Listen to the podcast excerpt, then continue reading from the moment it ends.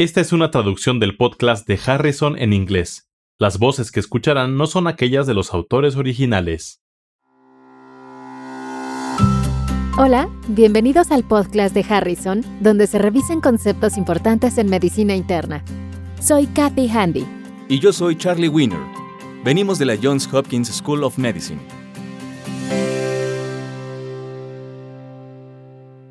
Bienvenidos al podcast de Harrison número 55. El caso de hoy es Mujer de 24 años con palpitaciones. Hola, Katy. Hola, Charlie. Se trata de una mujer de 24 años que acudió a consulta con su médico familiar. En fecha reciente inmigró de Myanmar para iniciar sus estudios universitarios. Creció en un entorno rural y en general fue una mujer sana, aunque su madre le dijo que había padecido enfermedad reumática en la infancia. No recibía atención médica regular en su país y nunca tuvo otros episodios de enfermedad. En el interrogatorio por aparatos y sistemas, refiere taquicardia en forma irregular. Estos episodios inician en cualquier momento, pero son más comunes durante el esfuerzo o el ejercicio. Si ella empieza a ejercitarse, inicia con taquicardia, y ha observado que aparece disnea con rapidez. El cuadro cede espontáneamente con el reposo y mediante la meditación. Con base en esta información, ¿qué opinas, Kathy? Aunque es poco frecuente en Estados Unidos, la cardiopatía reumática es un problema mundial y es un componente de los antecedentes que no puede pasarse por alto. ¿Qué quieres decir con eso? La cardiopatía reumática puede tener consecuencias a largo plazo. Aunque la enfermedad haya ocurrido durante la infancia, el médico de adultos debe estar consciente de este antecedente. ¿Hay algo que haya llamado tu atención en este caso? La cardiopatía reumática predispone a problemas valvulares como estenosis mitral y también a arritmias y fibrilación auricular, las cuales pueden contribuir a sus síntomas. Será necesario valorar el uso de antibióticos profilácticos cuando se realicen procedimientos. De hecho, los datos de la anamnesis sugieren taquicardia paroxística o fibrilación auricular sostenida. ¿Tenemos sus signos vitales? La paciente se encuentra afebril, con frecuencia cardíaca de 96, y su ritmo es irregularmente irregular. La presión arterial es de 110-65, la frecuencia respiratoria de 12 y su saturación de oxígeno es de 98% con aire ambiental. ¿Qué se encontró en la exploración física? En particular en la exploración del área cardíaca. La presión venosa yugular es normal, pero a la auscultación del área cardíaca hay un ruido S1 intenso con un chasquido de apertura suave después del ruido S2 que se asocia con soplo diastólico temprano de tono bajo, que se ausculta mejor en el vértice. El resto de la exploración física es relativamente normal. Sus campos pulmonares están limpios y no hay edema de extremidades inferiores. El ritmo cardíaco irregularmente irregular es clásico de la fibrilación auricular y el soplo descrito corresponde con estenosis mitral. ¿Cuál es la pregunta para este caso clínico? Esta es la pregunta. Se calcula su puntuación CHA2S2 como 1.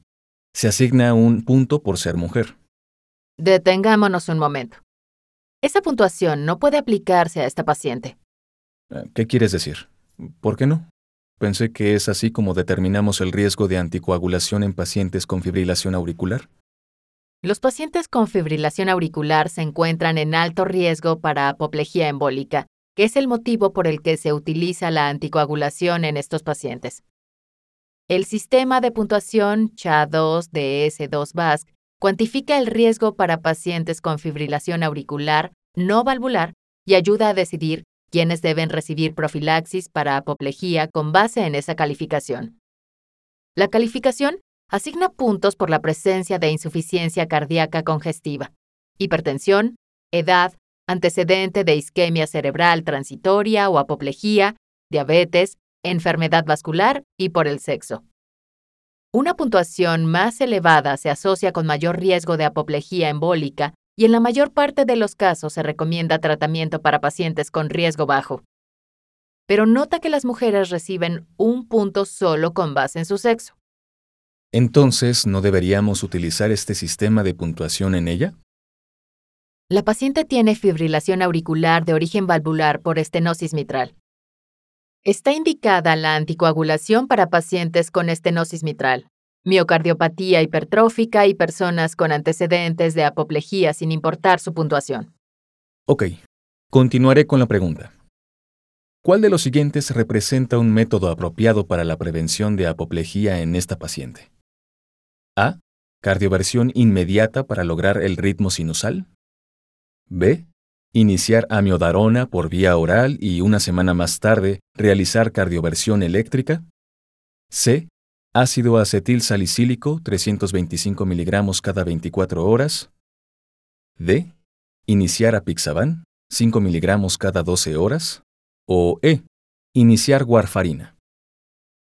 Algunas de estas opciones pueden descartarse con base en lo ya mencionado, pero por favor, revisemos cada una. Puede descartarse la cardioversión inmediata y la administración de amiodarona, que no serían aplicables, y deseamos hablar sobre anticoagulación. Las otras tres opciones tienen relación con algún tipo de anticoagulación, así que revisemos cada una. La warfarina puede ser difícil de tomar y vigilar en estos pacientes. ¿Preferirías ácido acetil salicílico o apixaban?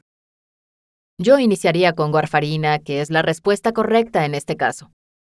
Los antiagregantes plaquetarios como ácido acetil salicílico no suelen ser suficientes como única medida, de forma que podemos descartarla como respuesta y el apixaban, que se utiliza para fibrilación auricular, no puede utilizarse en esta paciente.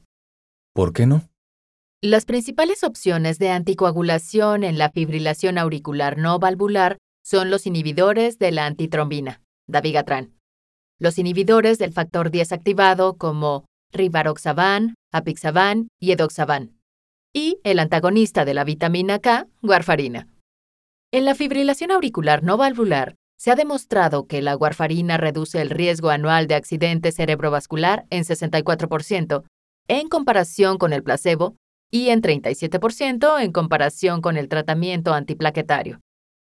Los pacientes con fibrilación auricular con incremento en el riesgo de apoplejía también tienen aumento en el riesgo de tromboembolia venosa, que parece ser más baja con la anticoagulación oral. Los anticoagulantes de acción directa como dabigatran, rivaroxaban, apixaban, que se mencionan en este caso, y edoxaban, no fueron inferiores a la warfarina en estudios clínicos individuales y los análisis de datos agrupados sugieren que es mejor la warfarina por márgenes absolutos de menos de 1% en la reducción de mortalidad, apoplejía, hemorragia grave y hemorragia intracraneal. Pero cabe recordar que se trata de pacientes con fibrilación auricular no valvular. ¿Y qué hay de este paciente que tiene enfermedad valvular y fibrilación auricular? La warfarina es el fármaco recomendado para pacientes con estenosis mitral reumática o con válvulas cardíacas mecánicas.